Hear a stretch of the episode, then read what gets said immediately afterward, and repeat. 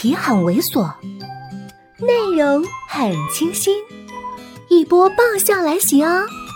作者：金刚芭比，演播：余音。嘴还没麻醉，我就被推到手术室了。其实没想到那么痛苦，就嗷嗷的两声就被推出来了。可是浑身累的，连眼皮都不想抬了。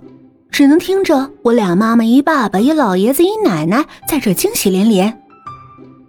哎呦，这大胖小子多可爱呀！这眼睛跟他妈长得是一模一样啊！这额头啊，多高啊！肯定和他爸一样聪明。这鼻子一看就是有福的。听他们一个个兴奋的，我终于觉悟：世界上最伟大的人。就是母亲，典型的痛苦我一个，幸福两家人的光荣代表啊！呀，这孩子太漂亮了！一边的小护士都跟着插嘴，这一波波夸奖的话让我也惊了。莫非我生了个尤物？于是费力睁开眼，抬了抬手，还没说话，宋子妍就心有灵犀的把孩子抱了过来。我这一看。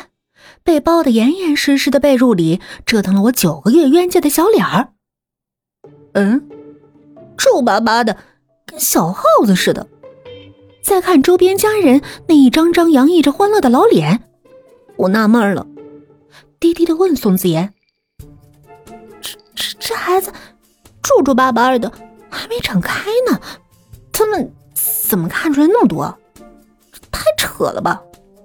眼还没睁开呢。”就发现他眼睛和我一模一样了，难道我我眼睛是条缝儿？没想到宋子妍居然也低低的笑。不止他们，我也看出来了，咱们的孩子聪明漂亮，既像你又像我。我不由得斜眼看着他，你说你平时智商多高一人，怎么这时也这么愚昧庸俗？可是看着他眼中掩不住的骄傲与激动。我斜着的眼角，却悄悄的湿了。